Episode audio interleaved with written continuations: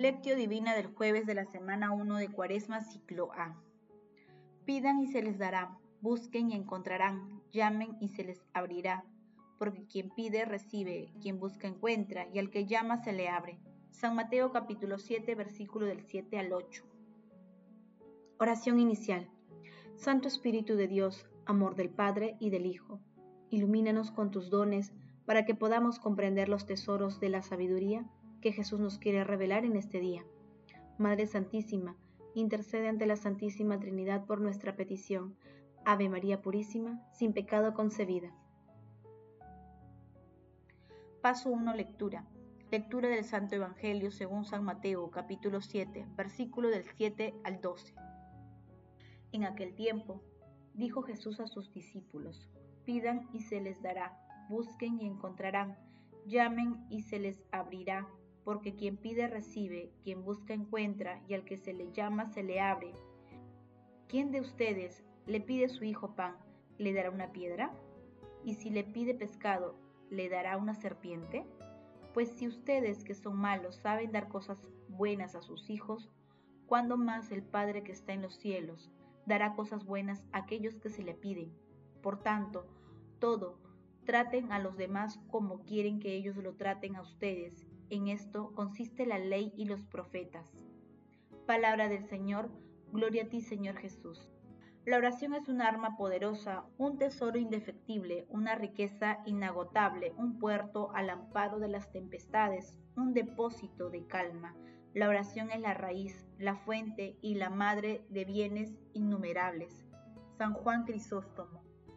El pasaje evangélico de hoy pertenece al Sermón de la Montaña y está compuesto por dos textos. El primero, llamado Perseverancia en la oración, que se encuentra también en Lucas capítulo 11, versículo del 9 al 13. Pidan y se les dará, busquen y encontrarán, llamen y se les abrirá. Con estas tres expresiones binarias, Jesús propone orar para obtener los favores del cielo, y con un paralelismo entre la acción humana y divina presenta la respuesta amorosa y bondadosa de Dios Padre ante la oración perseverante de sus hijos.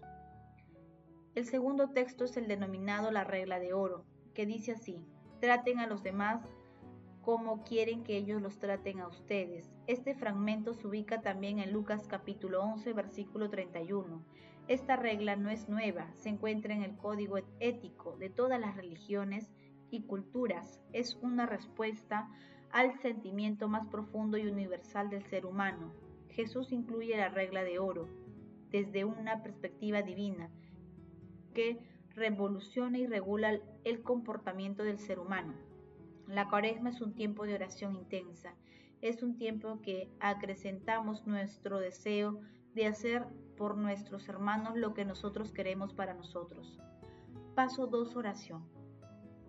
Queridos hermanos, ¿cuál es el mensaje que Jesús nos transmite a través de su palabra? Jesús nos invita a considerar el valor de la oración. La oración es la fuente, es la fuerza de todos los creyentes mediante la cual en las tribulaciones podemos pedir a nuestro Padre Celestial con confianza de hijos la compasión y el alivio de nuestras necesidades. Asimismo, mediante la oración, podemos pedir a Dios por nuestros hijos, por nuestros hermanos, por nuestra comunidad, por nuestro país y por la humanidad, y sumergirnos en un mar de infinitas ternura y misericordia. También podemos alabar y agradecer a Dios por todos los dones recibidos, por tener un Padre tan bondadoso. La oración, al igual que la fe, es una vivencia personal, Solo ejercitándola se obtiene y viviéndola se comprende. Evitemos juzgar a las personas, contribuyamos a mejorar nuestras relaciones a partir de resaltar y potenciar las virtudes de nuestros hermanos y apelando a la corrección fraterna cuando sea necesaria. Todos tenemos virtudes y defectos, pero en el santísimo nombre de Jesús saquemos lo mejor de nosotros para superar los conflictos y alcanzar la realidad futura ansiada, la patria celestial. Hermanos, meditando el pasaje evangélico, respondamos, ¿cómo rezamos? ¿Cómo vivimos la regla de oro? Que las respuestas a estas preguntas contribuyan a hacer, a que seamos perseverantes en la oración y a vivir con autenticidad cristiana la regla de oro.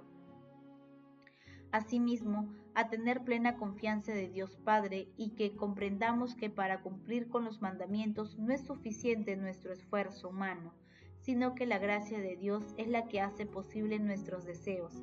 Jesús, María y José nos aman. Paso 3. Oración. Concédenos, Señor, la gracia de conocer siempre lo que es recto y practicarlo con diligencia para que vivamos siempre según tu voluntad, los que sin ti no podemos ni siquiera existir. Amado Jesús, Verbo encarnado, te damos gracias por las palabras de vida eterna que nos has comunicado hoy. Tú nos enseñas a vivir como hijos de Dios Padre, en la confianza orante y en la fraternidad sincera. Amado Jesús, no permitas que, después de escuchar tus enseñanzas, edifiquemos sobre otros fundamentos nuestra vida. Rediseña nuestras vidas para que podamos permanecer firmes y dar frutos abundantes de caridad y de paz. Espíritu Santo, Espíritu de dulzura y amor, otórganos los dones para que seamos portadores de una paz inalterable y de una caridad fraterna a toda prueba. Amado Jesús, te pedimos por los gobernantes del mundo entero para que se preocupen y realicen acciones para satisfacer las necesidades de todas las personas, en especial de los más necesitados. Amado Jesús, te suplicamos abras las puertas del reino a los difuntos y protege a las almas agonizantes para que lleguen a contemplar tu rostro. Madre Santísima, bendita tú, elegida desde siempre para ser santa e irreprochable ante el Señor, por el amor interceda ante la Santísima Trinidad por nuestras peticiones. Amén. Paso 4. Contemplación y acción. Contemplemos al Señor con un escrito de San Carlos de Fulcol. Nuestro Señor recomendó mucho la oración comunitaria, pero, pero no menos la solitaria, o aquella en la que, aún reunidos con nosotros, permanecemos en silencio. La recomendó y nos dio ejemplos de todos estos tipos de oración. Emitémoslos todos. Él reza de rodillas, hagámoslo. Reza durante largo rato, al menos una hora. A veces hasta pasa la noche entera rezando, hagámoslo, pero habla poco, expresa su deseo en dos palabras y la repite incesantemente, hagámoslo. Además, al expresar su deseo al Padre precisa, si quieres, hagamos nosotros lo mismo e intentemos reunirnos un grupo todos los días para orar por todos los hombres, por las intenciones del Papa, por, por la conversión de los pecadores, que nuestros corazones unidos pidan lo mismo.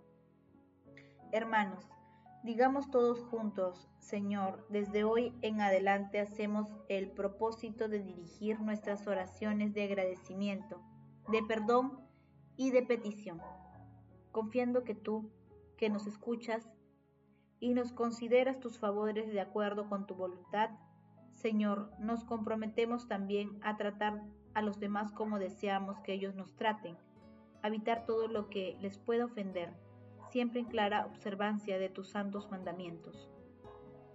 Hagamos también el propósito de meditar la oración del Padre nuestro y a orar por nuestros hermanos más necesitados realizando a la vez obras de caridad. Pidamos la intercesión de nuestro ángel custodio y de nuestra Santísima Madre María. El amor todo lo puede. Amemos, que el amor glorifica a Dios. Oración final. Gracias Señor Jesús porque tu palabra nos conduce por caminos de paz, amor y santidad. Espíritu Santo, ilumínanos para que la palabra se convierta en acción. Dios glorioso, escucha nuestra oración.